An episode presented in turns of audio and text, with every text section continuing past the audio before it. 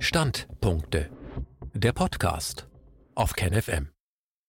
Die Mund-Nase-Bedeckung steht als Symbol einer neuen Normalität und muss weg. Ein Standpunkt von Peter Frei. Den zuvor erfolgreich und dauerhaft in die Angst getriebenen Menschen konnte man nachfolgend jede noch so große Absurdität anbieten, die einen Schutz vor dem gefährlichen Virus versprachen. Dabei ist klar zu unterscheiden zwischen Versprechen zum einen und Belegen andererseits. Aber wer im Panikmodus gefangen ist, nimmt Versprechen, Anleitungen, Weisungen dankbar an, statt sie kritisch zu hinterfragen. Solch willenlose Klientel scheint für eine Reihe von Politikern in Bund und Ländern der pure Glücksfall zu sein. Glücksfall deshalb, weil die so sedierte Masse zunehmend atomisierter Mitglieder der Gesellschaft bequem wie noch nie widerstandslos regiert werden kann.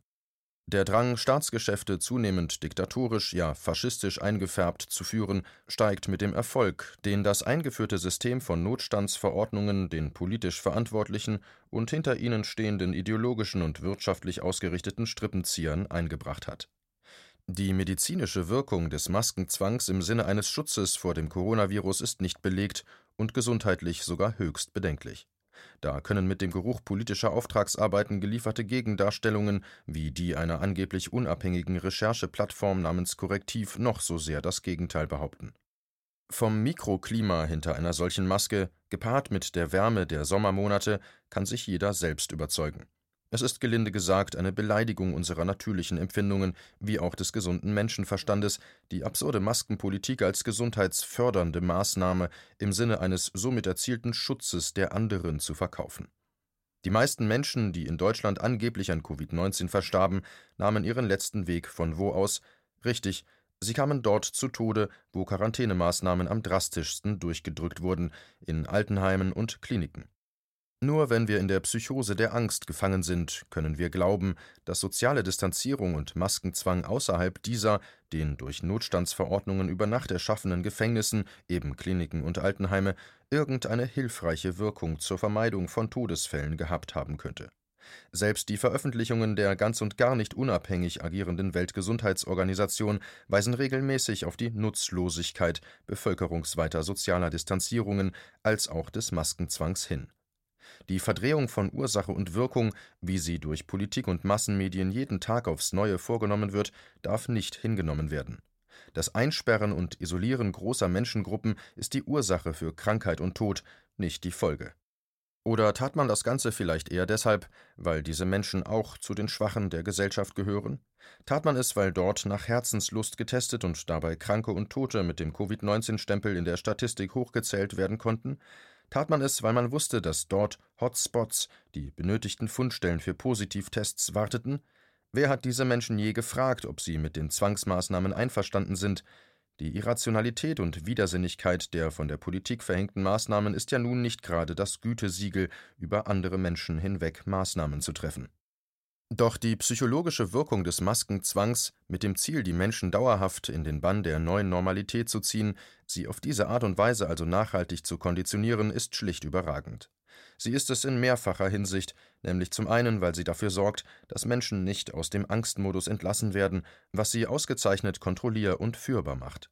Andererseits und ganz und gar nicht nebenbei schwächt dieser dauernde Negativstress aber auch noch ihr Immunsystem und sorgt somit langfristig dafür, dass neue Fälle, von was für einem Erreger auch immer diese angeblich hervorgerufen sein mögen, nicht ausbleiben werden. So nähren die Notstandsverordnungen die vorgeblichen Gründe für diese, sowohl die bisher inszenierten als auch die zukünftigen Infektionswellen. Politik und Medien verschweigen bei all dem tunlichst, den Menschen sauber darzulegen, was Positivtests, Infektionen, Krankheiten und Symptome sind, wie unspezifisch sich das Krankheitsbild von Covid-19 darstellt, wie unsauber sich die Art und Weise der Testdurchführungen und Erfassung von Fallzahlen darstellen. Präzise Erläuterungen zum Phänomen der sogenannten Corona-Krise und der in dieser angewendeten Begrifflichkeiten finden nicht statt. Nur so ist ja auch die Mehr vom Infektionsschutz durch Masken bis zum heutigen Tage verkaufbar. Allerdings das Bild der veröffentlichten Meinung, nach der sich bis auf eine Minderheit antisemitischer Aluhutträger, Verschwörungstheoretiker, Impfgegner, Reichsdeutscher, Rechtsesoteriker, verschwurbelter Querfrontaktivisten, Rechtsextremisten usw. So ein ganzes Volk bereitwillig unter die Masken begibt, angeblich um Risikogruppen zu schützen, ist ein Zerrbild. Denn längst steigt der Druck im Kessel, auch wenn er zum überwiegenden Teil nicht einer Bewusstseinsveränderung innerhalb der Gesellschaft entspringen mag, aber das Bauchgefühl ist Millionen Menschen nicht abhanden gekommen.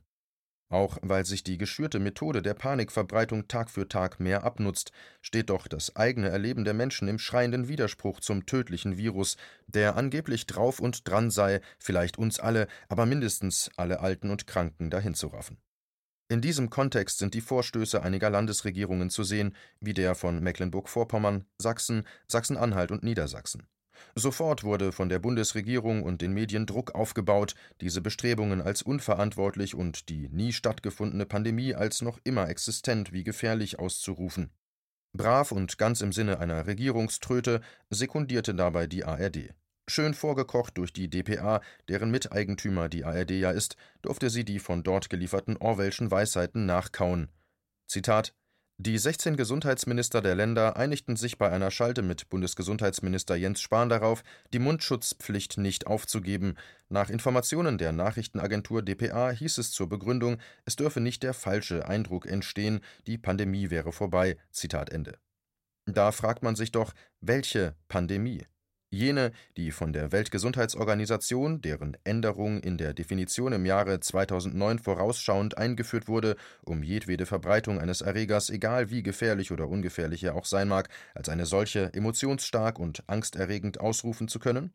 Denn zuvor war das Szenario einer Pandemie nur dann gegeben, wenn die Verbreitung des Erregers tatsächlich und nachweislich mit hohen Kranken- und Todeszahlen behaftet war. Die willkürlich festgelegten Kriterien zur Erfassung der Fallzahlen von Covid-19 können das nicht. Der alleinige und auch noch von der Methode und Durchführung her mehr als zweifelhafte Positivtest auf einen Erreger hat noch niemals dem wissenschaftlichen Anspruch genügt, eine Krankheit nachzuweisen, und das Krankheitsbild von Covid-19 ist, salopp gesagt, ein Witz. Denn es ist völlig indifferent.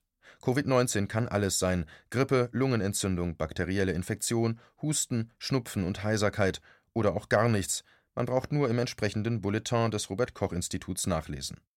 Zitat Die Krankheitsverläufe sind unspezifisch, vielfältig und variieren stark, von symptomlosen Verläufen bis zu schweren Pneumonien mit Lungenversagen und Tod. Daher lassen sich keine allgemeingültigen Aussagen zum typischen Krankheitsverlauf machen.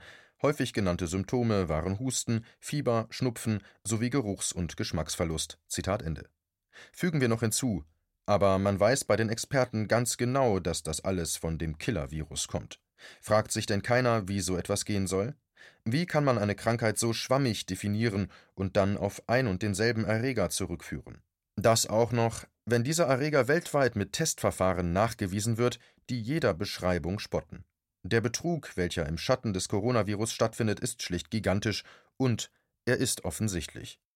Parteien wie die FDP und die AfD opponieren weiterhin gegen die Maskenpflicht, sicher auch auf ihr Klientel fokussiert, aber das ist kein Vorwurf.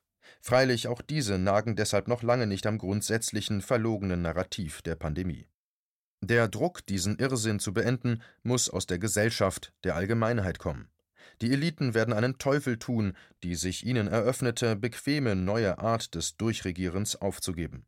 Es ist eine sozusagen weichgespülte Diktatur, die nur von uns ausgehebelt werden kann. So Eliten auf Landes- und Bundesebene das deutlich zu spüren bekommen, werden sie schlicht zum Handeln gezwungen. Für die da oben geht es um viel, um Gesichts- und Machtverlust. Für uns hier unten allerdings auch, sich einem Maskenzwang zu unterwerfen, steht im wahrsten Sinne des Wortes für Gesichtsverlust. Bitte bleiben Sie schön aufmerksam.